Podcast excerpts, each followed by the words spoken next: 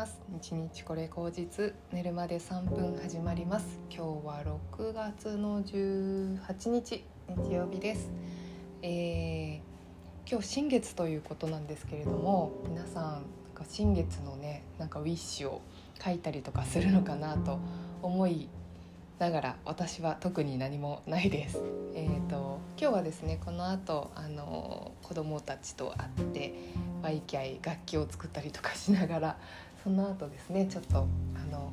おデートがありますのであの楽しみにして気張っておりますけれどもうん昨日ですねちょっとポッドキャスト撮れなかったんですけどうんとあの昨日ちょっと感じたことを今日話してみようかなと思って昨日お茶のお稽古行ったんですね。でまあ、本当にねあのすごくあの素敵な先生なのであの全国各地からお弟子さんがやってくるわけなんですよね。北は北海道もいるのかな？昨日秋田の方と,、えーと、南は博多からいらっしゃったりとかするわけですね。でそういった方のお話を聞いたりとかするのもすごく毎回楽しみでですね、えーとまあ、本当にねお茶の場で会う人っていうのすごく私はあの刺激をもらっているっていうことがすごくあるんですね。で何に一番刺激をもらうかっていうことを自分なりに考えてみるとですね、まあ、やっぱりそのお茶っていう行為の中にその人のなんかこう何て言うのかな性格とか気質とか生きてきた道筋みたいなのが、まあ、すごく現れるものだと思っていてお茶ってなんかこう、入れる振る舞いもそうだしその出た味もそうだなっていうふうに思うんですねだからやっぱりその年輪っていうのかななんかその年輪を重ねたその人の味がまあダイレクトにお茶に入っているというか伝わってくるものがあるなっていうのをすごく思うんですよ。でそれはなんか結構いろんなことにも言えるなと思っていて、まあ、書道の世界とかも多分そうだと思うんですよね。その人の書く文字がその人をあの何て言うのかなあの表していたりとか、うん、絵もそうだし、まあ、芸術とかみんなそうだと思うんですけどもやっぱり何て言うのかな年輪を重ねたっていうその人の在り方っていうのが、まあ、全て現れるものだなというふうに思ったんですね。でまあ、でもその中でもやっぱりこう純粋なピュアな気持ちに戻っていくっていうことが、まあ、やっぱりある感覚が最近私すごくあるんですね。まああの年輪を重ねれば重ねるほどどんどん人ってピュアになっていくなっていうあの気持ちがあってそれはお茶の世界とかその道の世界に限らずどんな人でもあの年を重ねて学ぶことがあって何て言うのかなそれは何て言うんだろうその人の外見とかうんぬんとかじゃなくってうんこういうスタイルとかタイプとかそういうことでもなくって何て言うんだろうな。あんまりちょっと言語化するのが難しいんですけどもその人の何て言うんだろうにじみ出る癖というか なんかそういうもの、うん、味味っていうのがいいんですかね。味がやっぱりあるんですよね。なんかそういうものをなんか私は今大事にしていきたいなと思うしそういう人の味を味わっていきたいなっていうふうに思うんですね。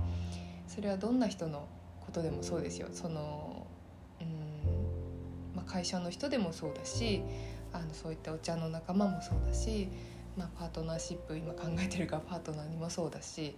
うん、っていうことでやっぱり味わえるってすごくこう人間らしい行為じゃないですか。やっぱりあの人間って味覚を持っていて味わいっていうのがあって、まあ、特に日本なんて食の文化が発達してるからうんと味わうってことはねすごくみんな大好きなことだと思うんですよ。でただねその味わい方っていうのを一つ間違えればあの味に値札がついていてでその値札が高いからあの美味しく感じるとかうん見た目がいいから美味しく感じるとかそういう風にあのなりがちなところがありますけども、まあ、本当の本当の味わいっていうのは何かっていうとこう目をつぶってもあの耳を塞いでもその人の存在感っていうのかな。なんかこう心の奥底の優しさとかうん気遣いとか面白さとかそういうものがこう出てくるっていうことがあの本当の真の味わいなんじゃないかなというふうに思ったりします。私もお茶を飲む時にいつも思っているのはあすいませんちょっと止めます。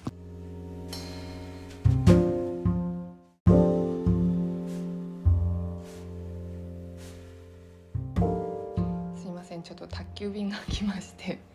はい途中でした。えっ、ー、と味わいですね。人の味わいっていうのをうん感じれる自分でいたいなっていうふうに今すごく思っていてですね。で何の話だっけ？ちょっとすごいすっ飛んじゃったんですけど。えっ、ー、とそうですね。あそうそうそうそうそう。こう目をつぶっても耳を塞いでもうーん何て言うのかな。て言うんだろう。例えばそれがすごく自分の五感をシャットダウンした状態。手触りがなくってうん香りもなくてうん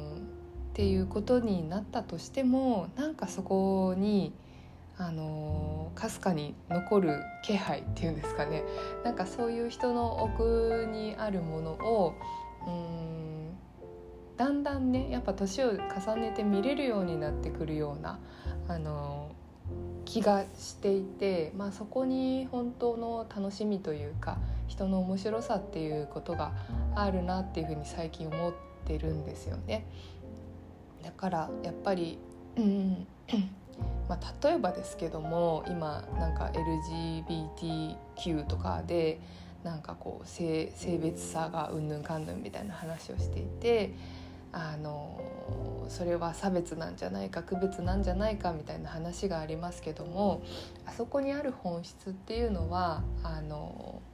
性差っていうことを超えてその人のその個性っていうものを認めようよっていうことだと思うんですね。だからうん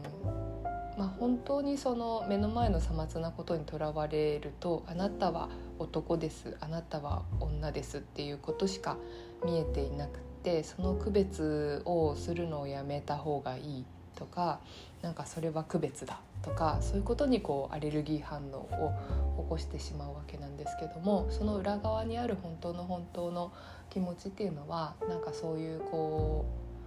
ううん見える形とかその思考とかうんなんていうのかな主張とかそういうことを超えてその人そんその人の存在をまるまる受け入れてあげたいっていうことがあのベースにあったとしたら、まあ、そういう目の前のことっていうのはきっとねなんかどうでもよくなるというかどうでもよくなるって言い方はよくないですけどどうでもよくはないんですけど何て言うのかなそこにこだわる必要がなくなってくるっていうんですかねなんかこだわりすぎる必要がなくなってくるっていうことまであの人の気持ちが理解し合えるようになったら、まあ、それはすごく素敵な社会だと思うんですよね。うんまあ、ただその目の前に、まあ、そうやってあの星座を偽って悪いことをしようとする人とかもいるから、まあ、そういう意味ではアンテナを張って身を守るっていうことは必要だと思うんですけれどもうんあんまりなんかそこの何て言うんですかねそういうこう身を守る以外のところであの人はこういう思考だからうんぬんかんぬんとかっていうふうに前提条件をつけるっていうんですかねその人にこう名札をつけたりとかうんっていうことはやっぱり必要ないんじゃないかと本質的には思うわけですね。でそれはやっぱりお茶のあのあそのお茶ってどこそこのなんとかなんとかの何年ものですごいんですよねみたいなことじゃなくってただもうそういう名札とかレッテルとか外した先にそのお茶が生きてきた道筋がもうすぐその存在として現れていてただその人と目の前で向き合ったらあ分かり合えることがあるとか自分に通ずることがあるとかうんなんかその人の生きる喜びを感じるっていうあのそれだけのことだったりするのかなというふうに思ったりもします。はいなのでなるべくねお茶にそれができて人間に対してそれができないってこともないのかなっていうふうに私は思うので、まあ、なるべくその人の目の前のまるっとした存在をそのままあの味わうというかねなんかそういうようなあの人生にこれからはしていきたいなっていうふうに思ってるんですね今。やっぱり自分がこう今までその見た目とか肩書きとかうんなんていうのかな性別とかまあ分かんないですけど年収とか。なんかそういうことにまあやっぱ社会が気にしてるからこそ自分も気にしなきゃいけないっていうのですごくこう自分で自分を追い詰めていたりとかそういうこともあったんですけどもやっぱなんか今そういう時代でもなくなってきているっていうのもあるけども、まあ、自分自身がそこの中でずっと感じてきた違和感とかうん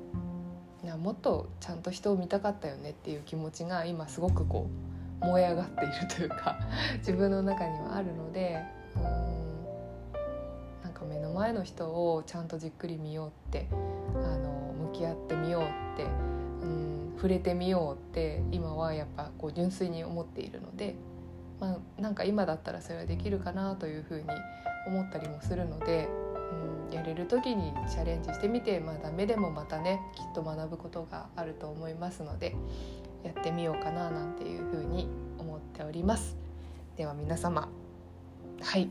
良い日曜日をお過ごしください。ではまた。